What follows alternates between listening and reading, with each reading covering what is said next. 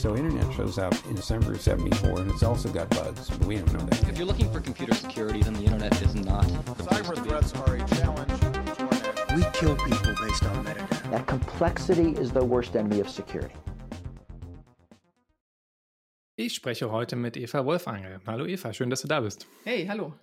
Eva ist hochdekorierte äh, freie Journalistin, Kulturwissenschaftlerin, Speakerin äh, und allerlei mehr, hat diverse Preise, Medienpreise, Journalistenpreise, European Science Writer Award Preise gewonnen. Das klingt alles sehr Ein- beeindruckend. Ein European Science Writer Award.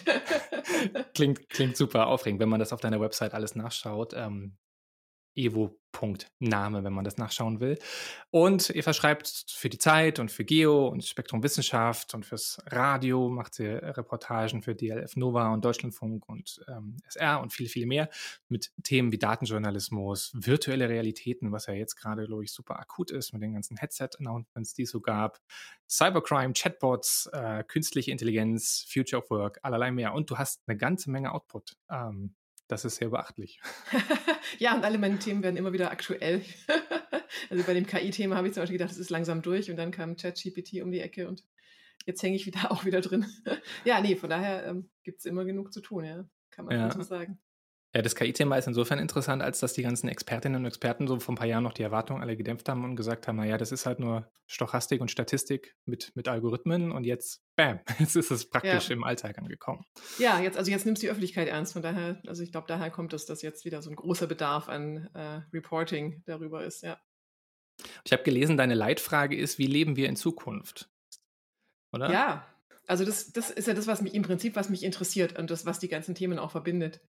Ähm, sowohl mit jetzt, also augmented oder erweiterten Realitäten aller Art, ähm, als eben auch mit künstlicher Intelligenz. Wie verändern so Technologien unsere Zukunft und, und unser Leben? Und da passt natürlich Cybercrime und, und Cybersecurity auch, auch sehr gut rein, weil wir ja alle merken, wie, wie unser Leben jetzt schon verändert wird.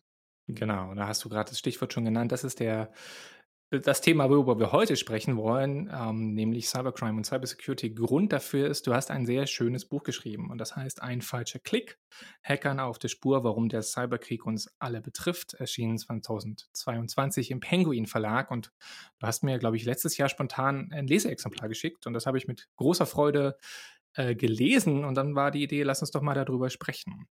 Was war denn, wenn, wenn du uns jetzt mal spontan zusammenfassen würde, was ist denn so die, die Message des Buchs? Ha, ja, spontan zusammenfassen. Also die Message ist im Prinzip, es lohnt sich wirklich, sich mit Cybersecurity zu beschäftigen, vor allem mit den Vorfällen der vergangenen Jahre, auch weil es ähm, unterhaltsam ist und sich spannend liest wie ein Krimi, aber eben auch lehrreich. War jetzt ein bisschen getrickst mit einem sehr langen Satz, aber so. so also lehrreich spannend wie, wie ein Krimi. Das ist doch, genau. das ist, glaube ich, ein guter, gutes Label dafür. Und wie kamst du darauf, das Buch zu schreiben? Was war die Motivation? Also die Idee kam mir eigentlich, als ich, ich hatte dieses Fellowship am MIT, so ein JournalistInnen-Fellowship von der Knight Foundation, Knight Science Journalism Fellowship. Und da ähm, durfte ich ein Jahr lang am MIT und in Harvard alle Kurse belegen, die mich interessiert haben und ganz viel Hintergrundgespräche führen. Und da habe ich, da gab es in, in der Harvard Kennedy School gab es ganz viel so Cybersecurity Dinge, ganz spannende Hintergrundgespräche, wo man echt mit Leuten gesprochen hat, wo man dachte, die hätten, die hätte ich doch nie sonst getroffen im Leben, die würden sonst auch nie mit mir reden. Ähm, und es gab auch einen sehr ausführlichen Kurs, ein ganzes Semester lang ähm, mit dem Eric Rosenbach, das ist äh, Obamas oder einer von Obamas ehemaligen IT-Sicherheitsberatern. Und in dessen Kurs ist mir so klar geworden, dass es eben spannende Geschichten sind, weil wir haben wirklich intensivst ein halbes Jahr lang uns mit diesen Fällen beschäftigt, immer eine ultra lange Leseliste bekommen. Und ähm, ja, da, da habe ich gemerkt, das ist super spannend und es hilft wirklich, um im Kopf selber so ein Muster zu entwickeln, was sind denn heikle Stellen, worauf sollte ich achten. Also dieses, und ich denke, das war sein Ziel auch.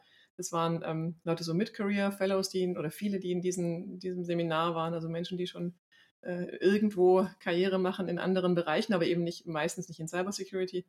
Ähm, und ich denke, da ging es ihm auch darum, so dieses zu zeigen, ähm, wie viel das hilft, wenn man sich damit beschäftigt. Und wir haben auch ganz viel technische Sachen gemacht, uns wirklich reingekniet.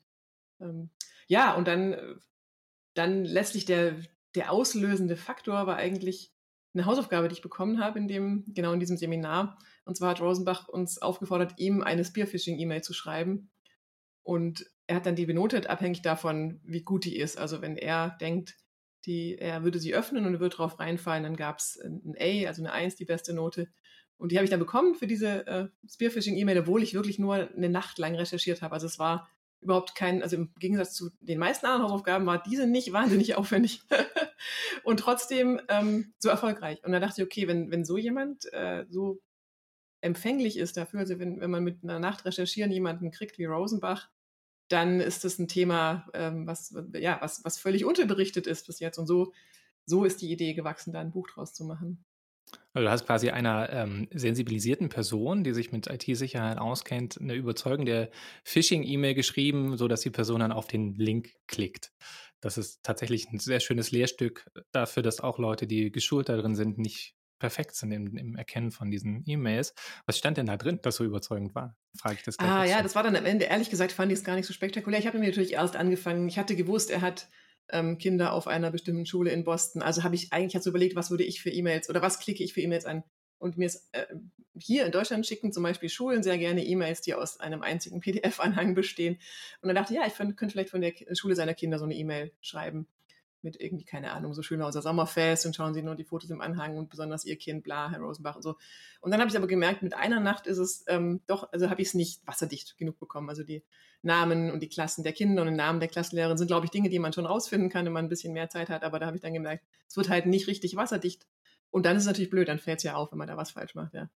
Ähm, und dann habe ich echt zum ganz einfachen Trick gegriffen, nämlich auch zu E-Mails, die ich auch viel kriege und, und äh, häufig auch angeklickt habe, weil sie so legitim wirkten, nämlich eine Speaker-Einladung und habe ihn halt eingeladen in die Nice Old Town of Heidelberg zu so einer Cybersecurity-Konferenz, die auch ein äh, Troopers-Konferenz, die auch einen Namen hat und äh, habe äh, gesagt, wir haben uns ja da und da schon mal gesehen und ich äh, also so habe mich natürlich ähm, impersoniert, also eine Person nachgemacht, die da arbeitet für die Troopers-Konferenz und hat geschrieben, was so toll ist, an seiner Art Vorträge zu halten und warum wir ihn so gerne dabei hätten und habe die E-Mail-Adresse gefälscht. Das ist ja das ist noch die leichteste Übung. Genau, und habe noch einen, eben einen Anhang dran gemacht und ihm ein ganz tolles Honorar versprochen und ein Fünf-Sterne-Hotel in Heidelberg in der Altstadt ja. und so Zeug halt, ja.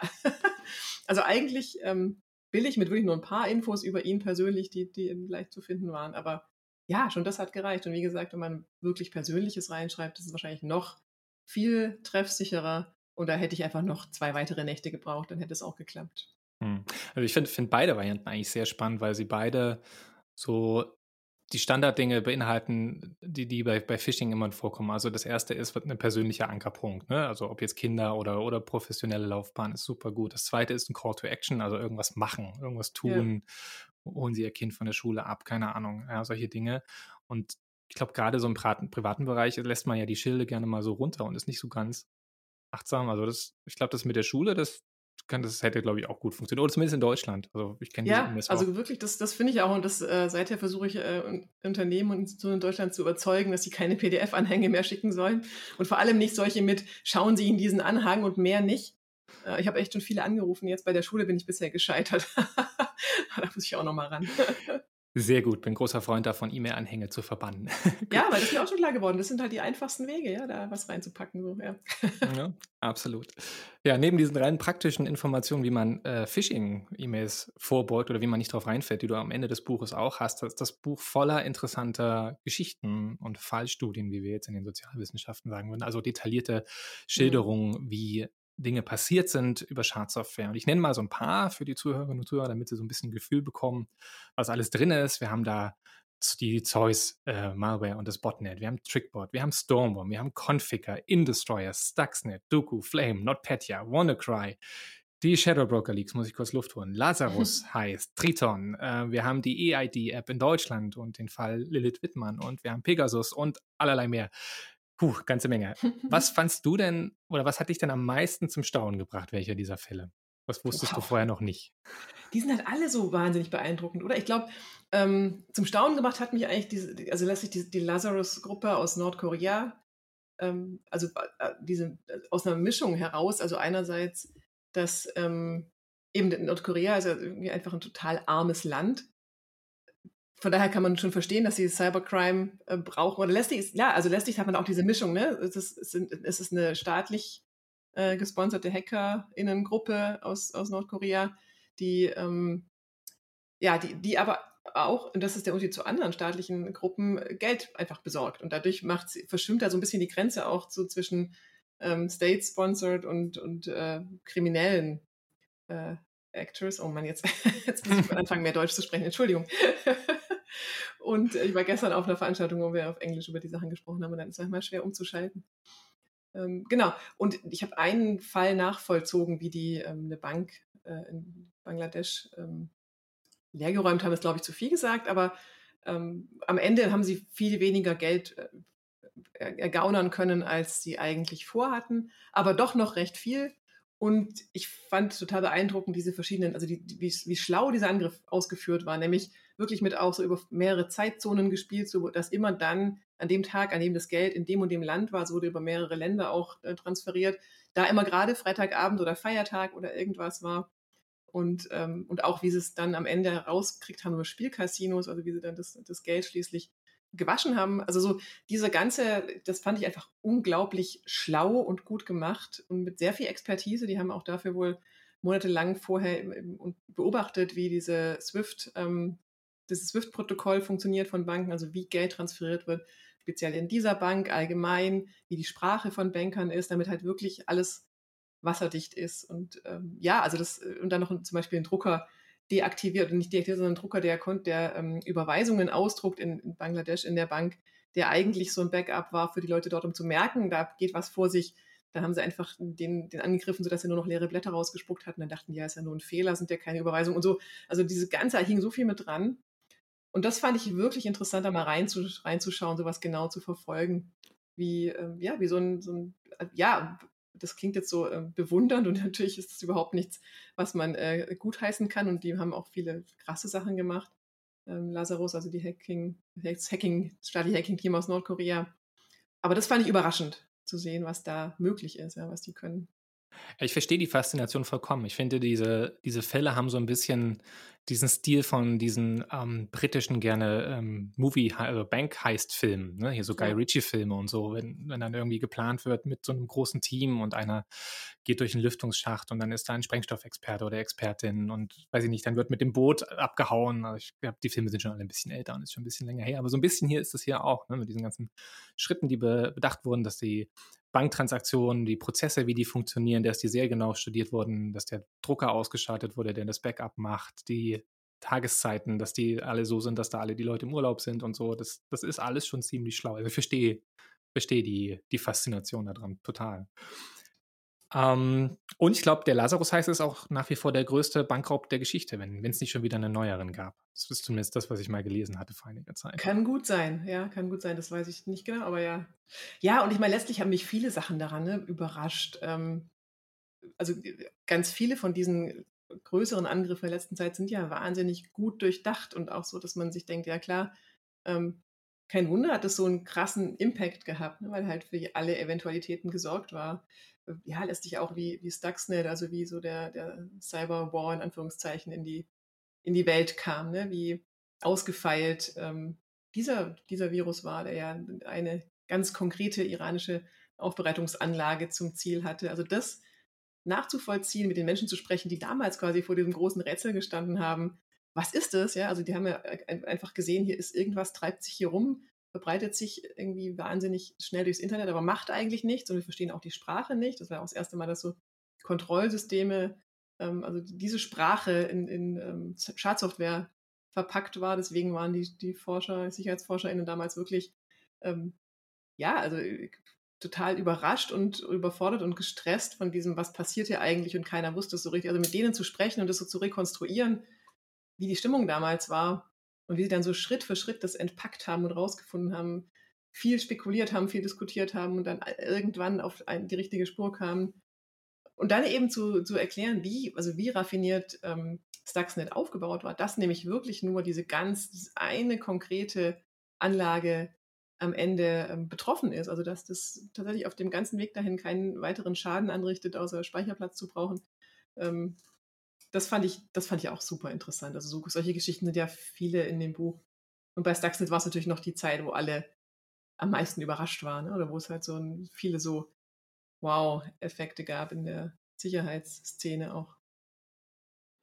Ja, Stuxnet wird ja gerne so als der Rubicon-Moment beschrieben, ne? weil wir haben eine Schadsoftware, die A von dem Staat kam, vermutlich USA und Israel. Also die Indizienkette ist mittlerweile ziemlich Ja, solide, würde ich ja, also behaupten. das, äh, auch wenn es Das habe ich auch in einem offizielle in den USA gehört. Da hat einer gesagt, naja gut, äh, der hat so in die Runde geschaut, Stuxnet, äh, das leugnen wir ja nicht mehr wirklich, oder? Also so, da war so klar, ja, nee, stimmt, hätte ich auch gesagt, braucht ihr echt nicht mehr zu leugnen. Ja, ist so ein offenes Geheimnis, wobei Geheimnis schon zu viel ist. Ähm, genau, Rubicon-Moment insofern, als dass es ja A ein Start ist, B, dass es die physische Schwelle überwunden hat. Ne? Also, dass wir erstmal eine Schadsoftware zum ersten Mal, oder wahrscheinlich, naja, doch zum ersten Mal in der Wildnis, wenn ich mich richtig erinnere, gesehen haben, die einen physischen Ja. Schaden produziert. Also ähm, eine Zerstörung von einer Urananreicherungszentrifuge auf eine sehr geschickte Art und Weise, so dass man es A nicht gleich bemerkt, dass es eine Schadsoftware ist, ne, weil sie die Steuerungsanlagen noch manipuliert hat, die Ausgabe, so dass es so aussah, als wäre alles in Ordnung. Genau, die haben nur ganz Also ein bisschen was geändert, sodass man eben auch, selbst wenn man sieht, da, wenn man, drauf schaut, eigentlich nicht merkt, dass hier was falsch läuft. Ja. Also auch das Genau. ist schon eine beeindruckende, also eine beeindruckende Leistung, muss man sagen.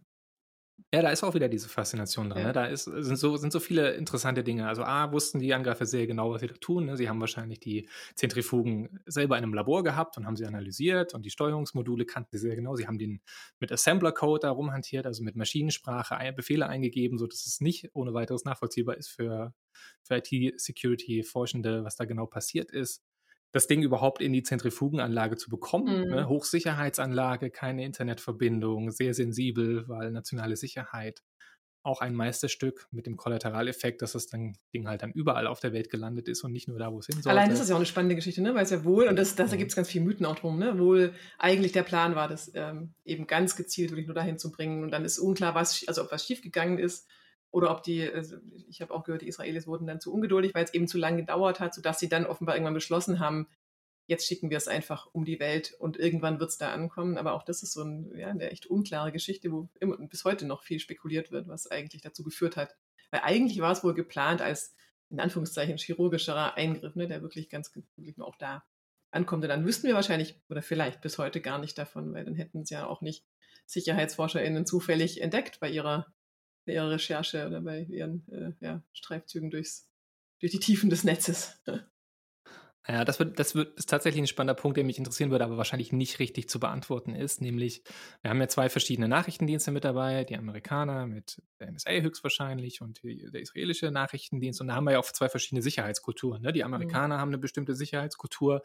Man sagt, deren Schadsoftware ist immer so wie das US-Militär. Man sieht, dass da sehr viel Geld reingesteckt wird und auch sehr viel, und dass da auch Anwälte immer drüber schauen, ne? dass da immer sehr genau geguckt wird, dass bestimmte völkerrechtliche Aspekte berücksichtigt werden, also der Schaden nicht zu groß ist und mit sehr viel Aufwand und sehr viel Sophistication gearbeitet wird. Und Israel hat dann wahrscheinlich eher so ein bisschen die Haut drauf, Mentalität, würde ich jetzt mal Mhm. behaupten. Ich weiß es nicht so genau, ne? weil, das muss man ja auch im Kontext sehen, die Alternative zu Stuxnet war ja, die Anlage zu bombardieren. Genau. Das haben die Israelis ja auch Und das fand ich auch super spannend in der Diskussion darum, und das habe ich auch in diesen Hintergrundgesprächen in den USA viel diskutiert, ne? weil natürlich Stuxnet einerseits wird ja auch als die Büchse der Pandora bezeichnet, dass die Büchse geöffnet worden ist von USA und Israel. Seither, sagen viele zumindest, gibt es den Cyberwar, oder damit wurde anderen Nationen klar, okay, wenn die das machen, dann dürfen wir jetzt ja auch. Und seither haben wir unter anderem aus Russland ja einige Angriffe erlebt, die dann eben weniger chirurgisch sind, sondern wirklich sehr, teilweise ziemlich viel ähm, Schaden halt verursacht haben auch bei unbeteiligten Menschen. Und andererseits eben die, was die, ähm, aber das Argument für Stuxnet ist eben immer genau, dass wir haben halt verhindert, dass wir mit, mit physischer Gewalt angreifen mussten. Und genau, dann, dann ist vermutlich so, dass Is also Israel hat wohl immer auch im Hintergrund gedrängelt, weil es ihnen eben zu lange gedauert hat. Das habe ich in so Hintergrundgesprächen gehört. Und dann gab es wohl auch irgendwann zwei Varianten von dem Code, die sich verbreitet haben. Von daher kann es auch einfach sein, dass die sich nicht einig waren und äh, beide mal versucht haben, weiterzumachen. Aber das sind so Dinge, die wird man wahrscheinlich wirklich, wenn man nicht, wenn nicht irgendwann jemand von den direkt Beteiligten redet, einfach nicht, nicht erfahren. Ja, ne, ich hoffe, dass vielleicht in, weiß ich nicht, fünf- 50 Jahren, so wenn diese Klassifizierungszeiten ablaufen, irgendeine Person mal ein Memoirenbuch schreibt und sagt, hier, so war das damals mit Stuxnet und Regin und Dooku und Flame, weil du hast ja gerade schon angedeutet, gab ja verschiedene Varianten davon. Also einerseits von Stuxnet gab es eine Alpha und eine Beta, glaube ich, oder zumindest verschiedene Versionen. Und dann gab es ja auch noch ähm, die gleichen Schwachstellen, die benutzt wurden, die gleichen Zero-Day-Exploits wurden auch für eine andere Schadsoftware benutzt. Ich weiß gerade nicht mehr, ob es Dooku oder Regin war, obwohl ich letzten Monat erst drüber gesprochen habe. So kommt das manchmal. Ja, das Lustige ist, dass, dass echt auch einer meiner Interviewpartner, ähm, der Kostin Rayo, der bei Kaspersky war bis vor kurzem, äh, auch irgendwie gesagt hat, ja, und dann kamen halt, dann kam halt noch einer und noch einer und noch ein Angriff hinterher und der, so wie du gesagt hat, irgendwie, ah, Duko und Flame, in meinem Kopf vermischt sich das alles, weil es tatsächlich dann waren eben so die, die Dämme gebrochen und dann, das waren ja viel so Spionageangriffe. Ähm, einer von denen, ich glaube, das war Duko oder Rachin, also da, wie gesagt, gibt es zwei, drei, die darauf gefolgt sind, die alle eine ähnliche Handschrift trugen, vermutlich USA und Israel, und einer davon eben auch bei einer Merkel-Mitarbeiterin auf dem Computer gefunden wurde. Und das war ja so der Punkt, wo klar wurde, okay, es gibt keine, keine Freundschaft hier, keine echte Freundschaft. Wir, wir hören uns auch unter Freunden ab. Ähm, einer von denen hat sich total verbreitet auf einer, ähm, auf einer westlichen Wirtschaftskonferenz. Also der war dafür geeignet, die äh, Hotels da, äh, also die Internetverbindungen aus den Hotels raus, alle abzuhören, Telefone und so weiter. Also da wurde dann Spionage auch so richtig groß ähm, in der Folge. Ja, du hast so schön das Buch folgt oder der Chronologie, dass du so ein bisschen die Geschichte äh, des naja, Cyberkriegs ist immer so ein, großes Wort. Ich mag das immer nicht ja. so gerne benutzen, aber im Wesentlichen ist es ja das. Und der, das Auftreten der staatlichen Akteure ist ja im Wesentlichen schon der zweite Schritt. Ne? Äh, was du vorher in dem Buch schon drin hast, ist so die Ursuppe, könnte man mal sagen. Also der, der cyberkriminelle Untergrund, wo das ja alles mehr oder weniger draus entwachsen ist. Und vielleicht werfen wir da nochmal einen Blick äh, rein, weil du da auch viele interessante Fälle drin hast und auch, ich glaube, so eine Message, die du dabei hast, ist, dass die Professionalisierung dieser Cyberkriminellen enorm mhm. beachtenswert mhm. ist und die zum Teil auch auf staatlichem Niveau operieren. Ähm, wie ist es denn entstanden, das ganze Thema? Oder wie, wie kam es dazu, dass ja, meistens junge Männer in diesem. Zeit, in, in, dieser frühen Zeit angefangen haben zu hacken? Ja, da, da genau, das, das fand ich auch ziemlich interessant. Äh, wie, wie kamen eigentlich Menschen darauf, Computerviren zu entwickeln? Ich habe mit einem ähm, Forscher, mit vielen gesprochen, aber einer hat mir sehr ausführlich aus der Zeit erzählt, Tilman Werner, der heute bei CrowdStrike ist, der eben auch in diesen frühen Jahren, der war halt damals auch ein junger Mann und irgendwie fasziniert von diesem Internet und was man da machen kann. Ähm, und der hat äh, erzählt, dass das ziemlich schnell, also das eine war, glaube ich, ganz, ganz am Anfang war es wirklich so, dass einfach junge Leute gesehen haben, da ist das Internet und hier kann man mit irgendwie Software Dinge verändern, auch auf anderer Menschen Computer und man kann irgendwie da lustige Sachen aufploppen lassen. Also die ersten, ersten Viren und Trojaner waren wirklich eher so Spielereien und ähm, einfach, weil es lustig ist zu sehen, was man alles machen kann. Und dann hat sich eben das schnell so ähm, ausdividiert in die einen, die gesagt haben, okay, cool, damit kann man äh, kriminelle Dinge machen und die anderen, die gesagt haben, okay, cool, damit kann man Menschen beschützen vor diesen kriminellen Dingen. Und Tilman Werner war eben auf der sicherheitsforschenden Seite und hat gesagt, es ging ultra schnell, dass diese Kriminellen eine eigene Sprache entwickelt haben teilweise und also so Sachen gemacht haben. Der hat gesagt, zum Beispiel haben die gesagt, ja, wir konver konvertieren Traffic. Ähm, und er hat sich immer gefragt, was ist das, was bedeutet das? Und dann war klar, naja, sie ähm, nutzen äh, Internetverkehr, um, um Schadsoftware zu verteilen und, ähm, und, und fangen Internetverkehr ab und so weiter. Und, und, also der hat es sehr plastisch beschrieben und das sieht man ja bis heute letztlich, dass natürlich, wenn, wenn man mit kriminellen Aktivitäten äh, Geld verdienen kann, dass da die Innovationskraft sehr hoch ist und dass die auch sehr, sehr schnell darin sind, das wirklich auch professionell zu entwickeln. Und mit ihm habe ich viel diese ersten Jahre rekonstruiert. Und es war ganz klar, dass die Kriminellen halt immer so einen Schritt vorne raus waren, weil die halt erkannt haben, was sie damit machen können und die VerfolgerInnen immer so äh, hinterhergehechelt sind und versucht haben, die irgendwie aufzuhalten und zu verstehen, was da eigentlich passiert. Ähm, und dann ging es ja relativ schnell, dass die eben nicht mehr nur händische ähm, Angriffe gemacht haben, wo jemand in Echtzeit am anderen Ende irgendwas machen muss, sondern eben auch so Bot, Botnetze entwickelt haben.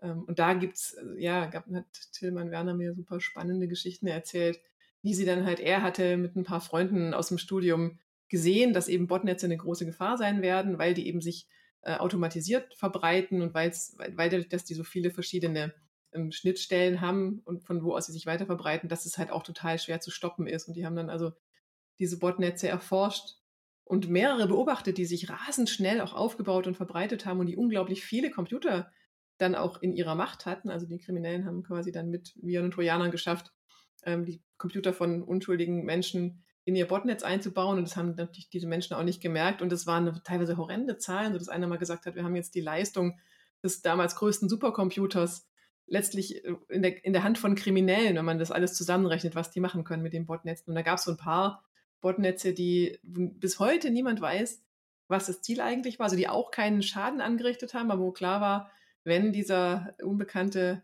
Mastermind im Hintergrund entscheidet, was er macht mit seinen Botnets, dann kann er so richtig verheerenden Angriff starten. Und manche sind einfach verschwunden und man auch nicht weiß, ob das vielleicht eben so eine Spielerei war, bis dann demjenigen klar wurde, oh, das ist eine brutal gefährliche Sache. Und andere sind natürlich dann immer besser entwickelt worden, unter anderem dieses Zeus-Botnetz.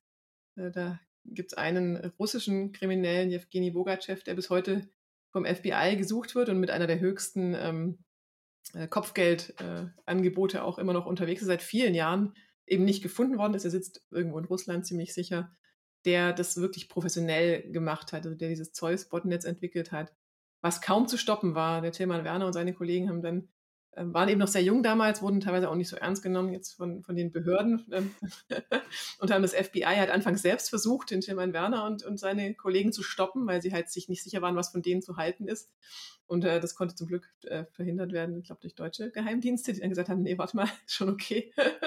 und irgendwann hat das FBI dann tatsächlich die, die, ihn, Tilman Werner und noch einen Freund von ihm einladen müssen, als sie eben versucht haben, dieses Zeus-Botnetz, ähm, Takedown zu organisieren, weil sie es einfach ohne die nicht konnten. Und da, da gibt es eine schöne Szene, die er mir erzählt hat, die ich auch im Buch aufgeschrieben habe, wie sie eben dann da in so einem FBI-Büro sitzen und versuchen, dieses ultra komplexe Botnetz zu stoppen und eigentlich alles, also er sagt, wir hatten alles auf dem Schirm, wir hatten all die verschiedenen Command-and-Control-Server und wie die miteinander kommunizieren und so weiter. Und das FBI hat die Aufgabe gehabt, eben dann die, die Server, Service-Provider ähm, zu informieren, damit, dass die jeweils dann die, die Server ähm, ausschalten und so. Und dann hatten sie halt einen vergessen, weil es halt doch so komplex ist und, und man, man, muss sich einfach tagelang rund um die Uhr konzentrieren, um nichts zu übersehen. Und wenn du halt eine Sache übersiehst, und dann war es eben mehrmals so, ne, dass sie halt eine kleine Sache übersehen haben, dann denkt man, wow, jetzt haben wir das Botnetz, dann ist erstmal Ruhe so. Die haben dann so ein, so ein Control-Panel sich gebaut mit roten und grünen Lämpchen und wenn, wenn alles grün war, dann hatten sie die Kontrolle über alle Computer und dann ist immer wieder irgendwo so rot aufgeblinkt, weil eben der Bogachev parallel und in Echtzeit irgendwo in Russland saß und gemerkt hat, es gibt sein Botnetz an den Kragen und halt dagegen gehalten hat. Und so ging das, genau, es ein sehr aufregendes Finale, bis sie es dann geschafft haben. Und dann nach ein paar Wochen ist es nochmal aufgeflammt. Also so das, da wird so klar, wie unglaublich schwierig das eben damals war und auch heute noch natürlich ist, gegen so ausgefeilte Strukturen von Kriminellen vorzugehen. Ja, ich finde den Fall auch total spannend. Es ist tatsächlich ein Krimi. Und da sind viele Lernstücke oder Lehrstücke drin. Also was A, die Bekämpfung angeht, ne, dass man, du hast ja den, das Zitat von dem äh, Tilman Werner drin, man muss den Angriff in der Theorie richtig verstanden haben, bevor man ihn ausführt, also den mhm. Gegenangriff. Ne? Ja, das ist ein interessantes Lehrstück für diese Debatte um Hackbacks und Gegenoperationen, die wir ja auch in Deutschland führen, dass es eben nicht so trivial ist, wie es immer in der Theorie aussieht. Okay, wir wissen, wo die Command-and-Control-Server sind und übernehmen die und dann ist alles gut. Nee, wenn man halt einen vergessen hat irgendwo ja. oder irgendwie ein interner Resilienzmechanismus Mechanismus in dem Ding drin ist, was du ja, glaube ich, an anderer Stelle auch beschreibst. Oh ja, das war auch total interessant, was der Bogachev quasi schon wieder schon vorausgedacht hat, was, was quasi ähm, Angreifer, also die, die, Behörden tun würden und gegen jede Möglichkeit, dieses Botnetz ähm, zu stoppen, einen Mechanismus eingebaut hat. Total, also so ausgefeilte Sachen, auf die man gar nicht, wirklich gar nicht gekommen wäre. Also der ist wirklich ein unglaublich schlauer Kopf. Ähm, ja, und ich habe neulich mal versucht so ein bisschen rauszukriegen, was macht der eigentlich heute? Den, der, der lebt ja noch und ist noch immer nicht gefunden. Ist natürlich klar, dass der Jewgeni Bogachev, weil der ja in Russland lebt, mit, wohl mit dem russischen Staat kooperieren muss. Ähm, der wird ja auch nicht verfolgt. Und das ist was, was man ja auch immer mehr sieht und auch, äh, denke ich, begründet vermutet, dass der russische Geheimdienst natürlich auch auf seine Kriminellen zurückgreift bei solchen Aktivitäten. Und da ist der Jewgeni Bogachev auf jeden Fall ein sehr, sehr, sehr gefährlicher Mann, weil der einfach unglaublich schlau ist und viel Erfahrung mhm. hat. Und man redet ja auch immer von diesen Gentleman's Agreements, die es so gab, ne, dass russische, russischsprachige Hackerinnen und Hacker keine russischsprachigen Ziele angreifen und immer erstmal das System scannen, wo sie sind ja. und gucken, welche Tastatur ist installiert. Um, ähm, das ist im Kontext des Ukraine-Kriegs ja auch nochmal aufgeploppt, dieses Thema.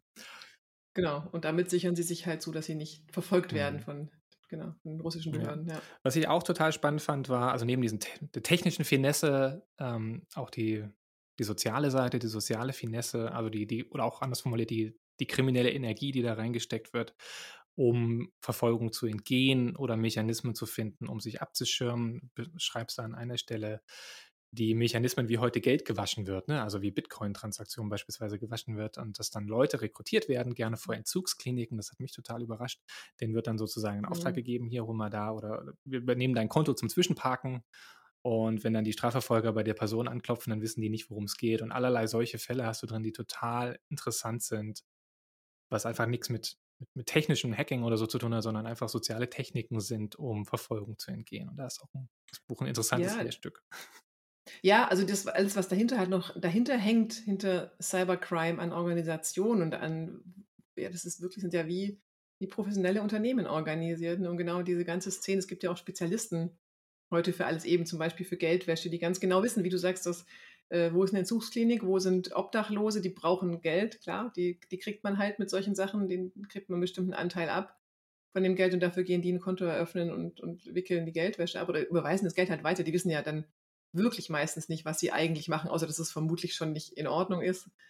Ähm, und wenn dann die äh, Polizei anklopft, dann genau, können sie eigentlich nicht viel helfen. Und ich habe sogar gehört, dass manche von den äh, großen Cyberkriminellen dann selbst diese, die heißen ja Money Mules, äh, Money Mules genannt, diese Geldwäsche, ähm, Fußsoldaten sozusagen, wenn dann die Polizei anklopft, dass die teilweise die abhören, also dass die äh, Cybercrime-Bosse mitbekommen, wer von denen quasi verbrannt ist und auch mitkriegen, was die aussagen, wenn sie befragt werden. Also das ist ja ganz, ganz bittere und schlimme äh, Ausbeutungsmechanismen, die da auch, auch mit drin stecken. Hm.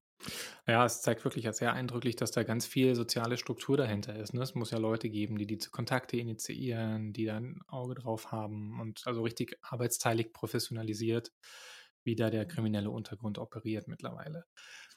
Äh, und eben auch die sozialen Faktoren. Und das ist vielleicht eine ganz gute Überleitung, denn das scheint mir auch so ein bisschen so eine, eine Message oder ein Subthema in dem Buch zu sein, dass das Soziale wichtig ist. Also dass es nicht immer nur um IT-Sicherheit und neue Firewall-Regeln und neue Intrusion Prevention-Systeme und so weiter geht, sondern dass der Faktor Mensch, glaube ich, übersehen ist. Ähm, Hm. ein schönes Beispiel, was du hast, ist ein Interview oder ein Gespräch mit Professor Angela Sasse, die sich mit Human-Centered Security beschäftigt. Was ist denn das und was, was sind denn da die, die Erkenntnisse, die man da gezogen hat? Ja, das fand ich, war für mich so ein Aha-Erlebnis. Also ich habe mich auch schon lange mit Usable Security beschäftigt, also sogenannte nutzbare Sicherheit. Also da steckt ja schon die Idee dahinter, Sicherheitsmaßnahmen so zu gestalten, dass sie für Menschen auch umsetzbar sind. Ähm, Die Notwendigkeit kommt unter anderem daher, dass man ja sieht, dass es zwar technische Maßnahmen gibt, wie sichere Passwörter verwenden, Verschlüsselung, ähm, Zwei-Faktor-Authentifizierung, aber halt viele Menschen, die nicht verwenden, weil es halt kompliziert ist oder weil sie es teilweise auch nicht verstehen oder weil- ja, weil man sich eben also ich habe vor, das war mein erster Artikel in dem, in dem Themenbereich Informatik vor, weiß ich nicht, 15 Jahren, Passwortsicherheit, ja, das, die Erkenntnis, dass Menschen sich keine langen alphanumerischen Passwörter merken können, ist ja nicht neu und trotzdem wird es halt immer noch gefordert. Klar gibt es technische Möglichkeiten, dann Passwortmanager und so weiter, aber trotzdem, das sehe ich in jeder von diesen Recherchen, verwenden einfach sehr, sehr viele Menschen für viele Dienste das gleiche Passwort und halt eben oft eins, was man doch auch relativ leicht erraten kann und eine Systematik, die man leicht erraten kann. Also so, das wurde bisher nicht, offenbar nicht ernst genommen. Und die Angela Sasse, die macht das nochmal in einer besonderen Konsequenz, weil sie eben nicht nur guckt, was für Sicherheitsmaßnahmen können Menschen umsetzen, sondern, sondern auch, auch weitergeht und sagt, was für Kosten entstehen denn dadurch, ja, wie, wie gehen, also, und auch vor Ort schaut, also sie hat mir von einer, einer Studie erzählt, wo sie eben Menschen beobachtet, die, wie, wie die Sicherheitsmaßnahmen umsetzen in Unternehmen und dabei halt sieht, wie Menschen, weil es eben dadurch ihre Arbeit so umständlich macht, dass sie kaum noch zum Arbeiten kommen, dass sie halt Mechanismen sich überlegen, wie sie das umgehen können und so, dass sie zum Beispiel nur einmal am Tag sich authentifizieren müssen für ein bestimmtes System, wo sie was hochladen müssen, anstatt sonst, vorher war es halt nach jedem Arbeitsschritt. Und dadurch entstehen aber Verzögerungen in diesem Arbeitsprozess und dadurch, dadurch entstehen real äh, Kosten, die aber überhaupt nicht, sie sagt, die werden überhaupt nicht gesehen, weil eben Human-Centered Security immer noch zu weit, zu weit weg ist für viele. Und ähm, sie sagt, es sind eben auch viele falsche Annahmen, wenn man in Richtung, sie ist äh, Arbeitspsychologin, wenn man in die Psychologie schaut, darüber, wie Menschen funktionieren, in, stecken immer noch in Sicherheitsmaßnahmen. Und ähm, das fand ich total beeindruckend, dass da noch so wenig passiert oder so viel. Also das beste Beispiel sind ja diese ähm, Sensibilisierungsmaßnahmen. Also diese Idee, wir schicken jetzt unseren MitarbeiterInnen Test-Phishing-E-Mails und die müssen so Videoschulungen machen. Und dann werden die ja wohl nicht so dumm sein, auf eine Phishing-E-Mail reinzufallen.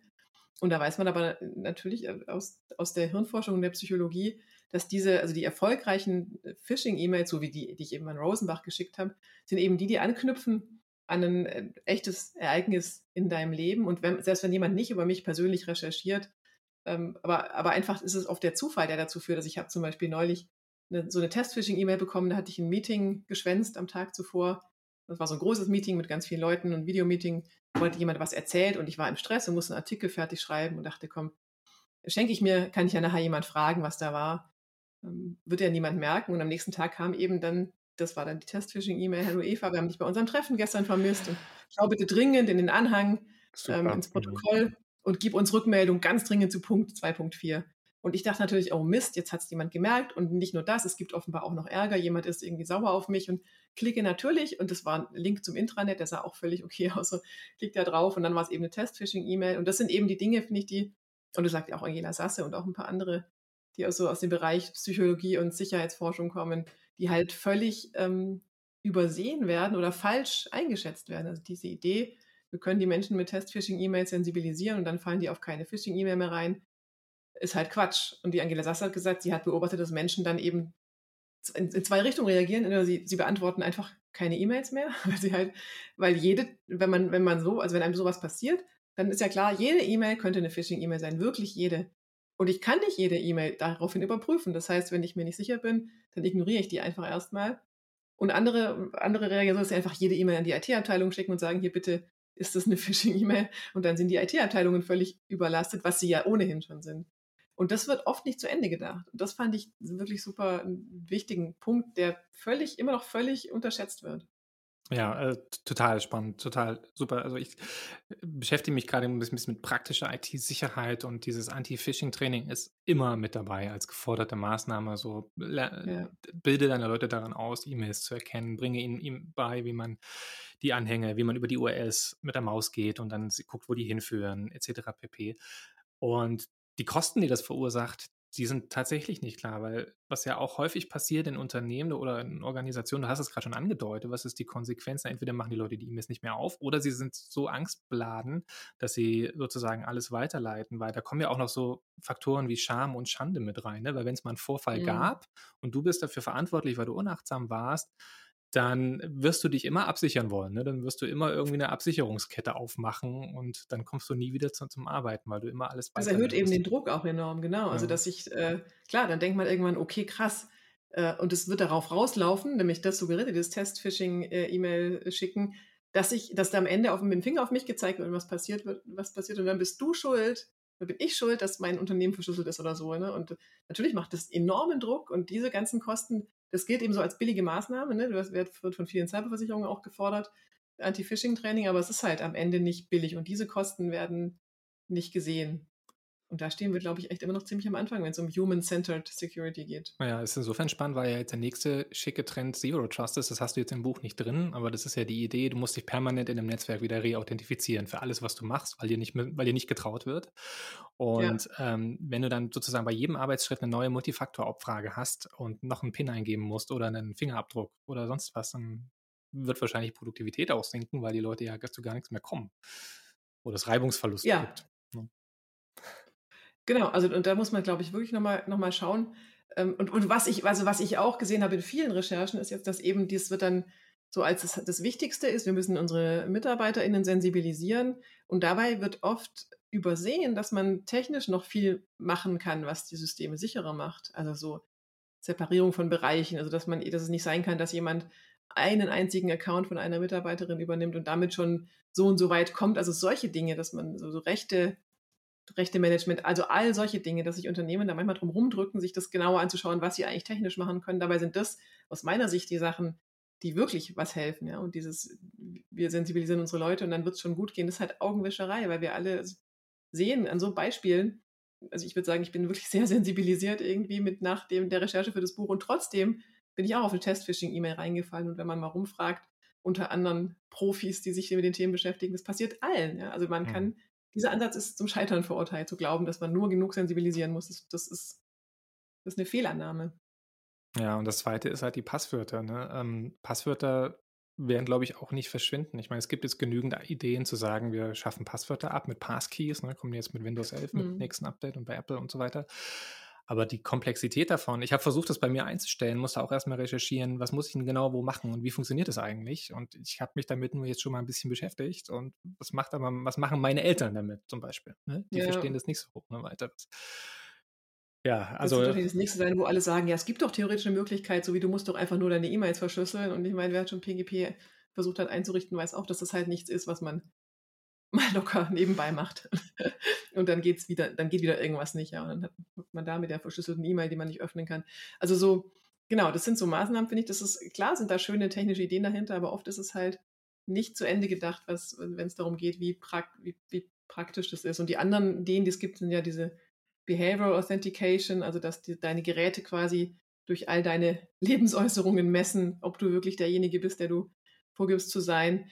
Die sind natürlich wahrscheinlich sehr sicher und sehr usable, aber da muss man natürlich sehr in Richtung Privacy und Datenschutz schauen. Ne? Da gehen natürlich sehr viele Informationen über uns persönlich raus an irgendwelche Unternehmen. Das, auch das, glaube ich, kann man ähm, Privacy Preserving machen. Da gibt es ja auch Forschung dazu, äh, die aber immer noch unterfinanziert ist. Also das wäre so, für, wenn man da überlegt, was ist denn der Ausweg aus diesem Dilemma, ist das so was, wo ich denke, da könnte man nochmal hinschauen, ob man solche Methoden nicht auf eine Art gestalten kann, dass sie zum Beispiel auf meinem Gerät rechnen, also so, dass, dass eben weniger Daten, dass sie eben datenschutzfreundlich sind, dann könnte das was sein, was uns vielleicht da helfen könnte. Ja, ich vermute, da gibt es ein doppeltes Dilemma. Das eine ist, dass IT-Sicherheit oder Produkte IT-sicher zu entwickeln nochmal zusätzliches Geld kostet, ähm, ne, weil du mehr Aufwand betreiben musst, weil du Compliance-Geschichten drin hast und was einfach länger dauert und die Time to Market sich verlängert und so weiter. Das ist das eine, da steigen die Kosten. Und wenn du dann noch usable IT-Sicherheit obendrauf hast, dann musst du ja nochmal die ganze User Experience-Geschichte mitentwickeln und das kommt dann Ja. nochmal obendrauf. Und, Datenschutz ist auch noch teuer. So. Also, Ah, ja. fast vergessen. genau. Ja, ja. richtig wichtig. Ja, klar. Aber ich denke, wir sehen auch, wie, wie teuer es ist, wenn man diese ganzen Sachen nicht bedenkt. Und äh, Ransomware-Angriffe steigen. Ja? Also dieses, keine Sicherheit zu haben, ist eben auch teuer. Und das wird auch, finde ich, oft übersehen, wenn man über die Kosten nachdenkt. Was, was kostet es noch, da noch mehr Datenschutz einzubauen oder noch mehr eine, eine machbarere Sicherheit, dass halt das, das nicht zu tun eben auch zu horrenden Kosten führt. Hm. Jetzt sind wir sehr fatalistisch gewesen und was ist, was ist denn eine, machbar, eine machbare Sicherheit? Weil du hast am Ende deines Buches ja so ein paar Lebenstipps für die Leute. Was ist denn das, das was du für dich am wichtigsten findest dann als Maßnahme?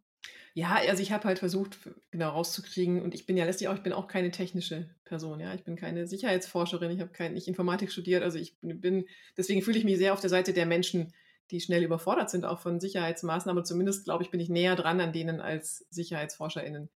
Ähm, Und deswegen habe ich so ein bisschen überlegt, als, als Nutzwertiges in dem Buch, was, was sind denn so die Sachen, wo Nutzen und Aufwand in einem guten Verhältnis stehen? Und da glaube ich schon, ist Zwei-Faktor-Authentifizierung, auch wenn es nervig ist, mich nervt es schon auch jedes Mal, aber das ist, da ist der Nutzen eben vergleichsweise so hoch, dass, ich, dass, dass sich das lohnt. Also deswegen habe ich im Buch gesagt, das würde ich wirklich allen ans Herz legen. Und da gibt es inzwischen auch, also das ist machbar, ne? Das ist zwar umständlich, ein bisschen extra, ein paar extra Klicks, aber es ist wirklich machbar.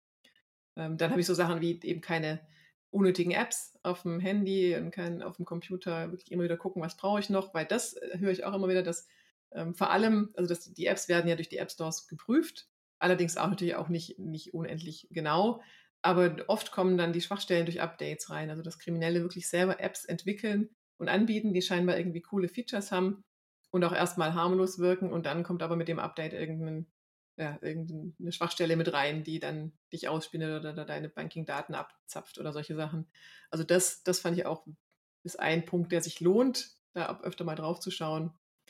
Dann natürlich Aktualisierungen, ne? also immer gucken, dass deine Programme aktuell sind, Aktualisierungen sofort machen, weil natürlich mit diesen Aktualisierungen oft Schwachstellen geschlossen werden. Und das habe ich unendlich oft in der Buchrecherche auch gesehen. Natürlich sind es die Kriminellen, die da sehr genau hinterher sind, zu schauen, was sind das für Schwachstellen, und es gab verheerende Angriffe. Ähm, NotPetya war, soweit ich weiß, oder WannaCry, einer von diesen ganz großen, wirklich der Angriffen, der um die ganze Welt ging und unendlich viel lahmgelegt hat und Wahnsinnsschaden verursacht hat, ist durch eine Schwachstelle ähm, unter anderem verbreitet worden, die schon für diesen Patch gab. Aber allein die vielen, vielen Rechner von Menschen, die den Patch eben noch nicht installiert hatten, äh, haben gereicht, um wirklich einen Wahnsinnsschaden zu verursachen. Also das ist, wird oft auch unterschätzt, finde ich, dass eben diese Macht, die äh, gepatchte Schwachstellen haben, weil einfach nicht alle patchen. Ja, das waren, das waren vielleicht so ein bisschen die Sachen, die ich geraten habe. Und dann, gut, und was ich glaube ich, ja, was wirklich ein Thema bleiben wird, ist natürlich Social Engineering. Also ich habe ja auch ein Kapitel über dieses physische Social Engineering, was ich wirklich auch sehr, sehr, sehr unterhaltsam fand. Also mit was für Tricks Menschen sich Zugang zu Gebäuden ähm, erschleichen, oder was heißt erschleichen? Ja, die gehen ja durch die meistens vorne rein mit irgendeiner sehr guten Geschichte, äh, wer sie sind und warum sie da rein dürfen. Und da hat sich eben auch gezeigt, dass alle Sicherheitsmaßnahmen, äh, wie dürfen eigentlich nur Menschen rein, die angemeldet sind und so weiter, dass diese alle Sicherheitsmaßnahmen nicht funktionieren, weil man eben, und das ist auch eine Sache, die aus der, Hirnforschungspsychologie bekannt ist, dass wir eben soziale Wesen sind. Und mir geht es auch immer so, wenn Menschen nett mit mir sprechen, dann bin ich sehr offen und ich spreche auch gerne nett mit Menschen. Ich finde es einfach auch schön und ich mhm. will auch nicht, dass wir versuchen, das zu ändern und jetzt immer misstrauisch sind. Aber genau das wird natürlich dafür ausgenutzt, ne? dass man irgendwie nett mit. Also, und seither versuche ich das selber, dass ich gucke, in welche Gebäude, die, wenn ich irgendeinen Termin habe, ich sowieso rein muss, ja, in welche Gebäude komme ich denn einfach so rein am Pförtner vorbei mit einfach einem netten Lächeln und einer guten Geschichte oder auch, ja, oder manchmal auch ohne Geschichte, aber so einfach mit, nur mit nett lächeln und Hallo sagen kommt man schon an ziemlich vielen Sachen, Schranken vorbei, die eigentlich nicht geöffnet werden sollten. Und das wird, glaube ich, schon echt auch nochmal das schwierig. Und wie gesagt, ich, darf, ich finde, da darf nicht die Lösung sein, dass wir sagen, ihr müsst halt jetzt allen gegenüber sehr, sehr misstrauisch sein, weil das wird was kaputt machen. Eine Sache, die, die ich da gelernt habe, ähm, oder auch da, glaube ich, geht es in die Richtung technische Sicherheit. Ne? Also es gibt so, mir hat ein einer von diesen Physical Pen Testern gesagt, naja, es gibt Personenvereinzelungsanlagen, das klingt ganz furchtbar, aber eben Anlagen, die dafür sorgen, technisch dafür sorgen, dass niemand am Pförtner sich vorbei mhm. mogeln kann. Halt, und dann muss der Pförtner nicht der Doofe sein, der irgendwie Spielverderber, der zu streng ist und hat ständig schlechte Stimmung, sondern dann kann er einfach sagen, es tut mir leid, es geht halt nicht technisch, ich kann es gar nicht, kann sie gar nicht reinlassen, sie brauchen, was weiß ich, die Anmeldung und hier die Freischaltung und so weiter. Das, das ist dann, glaube ich, die weniger schlimme Maßnahme und, und da in die Richtung wird würde ich sagen, viel zu wenig gedacht. Ja, Im Englischen heißen die Dinge Man-Trap, Männerfalle oder Menschenfalle. Das ist auch, auch ein bisschen lustig. ich ich habe gerade so überlegt, ne, es geht ja um Vertrauen und, und was macht es mit Menschen, wenn ihnen misstraut wird? Und was wir in der ganzen IT-Sicherheit sehen und auch jetzt in dieser physischen Security, ne, mit diesen ganzen Verteidigung in der Tiefe Maßnahmen, diesen Trennern, um, um Tailgating, also dieses mit reinschleichen zu verhindern und so weiter, mhm. das ist ja alles signalisiert ja, wir trauen dir nicht ne, als Mensch oder als, als Mitarbeitende. Ja. Und auch Zero Trust, da ist es ja schon im Namen, wir trauen dir nicht. Ja, und, und, und was macht es dann mit Menschen, wenn sie permanent dieses ja. Gefühl haben, wir, wir trauen dir sowieso nicht? Ähm, das glaube ich auch komplett über äh, overlooked, äh, nicht beachtet. Ja, da hat Angela Sasse auch, auch dazu gesagt, genau, dass das natürlich auch das Verhältnis, also auch diese Test-Phishing-E-Mails, das Verhältnis ähm, zum, zwischen äh, Unternehmen und MitarbeiterInnen wirklich äh, kaputt machen kann. Ne? Weil man fühlt sich reingelegt vom eigenen Unternehmen. Man hat das Gefühl, genau, die trauen mir nicht und wer weiß jetzt alles, was ich da reingefallen bin. Natürlich wird oder das habe ich oft gehört, das wird angeblich nicht ähm, bekannt gegeben. Ne? Niemand erfährt, dass ich da drauf geklickt habe. Aber letztlich als Userin kann man das auch nicht überprüfen. Ne? Und man, wenn man weiß, was man eben alles mit diesen Datenspuren machen kann, ist, also, ja, habe ich da wiederum kein Vertrauen, dass es wirklich niemand erfährt. So. Und das, also ja, das, das, aber auch das wird überhaupt nicht in Betracht gezogen, ne? dass das nicht, nicht gut ist für die Loyalität von Mitarbeitenden auch oder für deren Gefühl, wo zu arbeiten. Ja. Mhm. Ja, da haben wir gleich noch ein paar neue Forschungsfelder aufgemacht. Mit Blick auf die Zeit, ähm, habe ich irgendwas vergessen zu fragen, was ich noch hätte fragen sollen? Oder willst du noch irgendwas, was dir wichtig ist, hinzufügen? Also was ich, was ich eigentlich wirklich eine gute Entwicklung finde, ist so, dass es so eine, ich finde, es gibt so eine Bewegung junger, ethischer Hackerinnen, die enorm wächst gerade.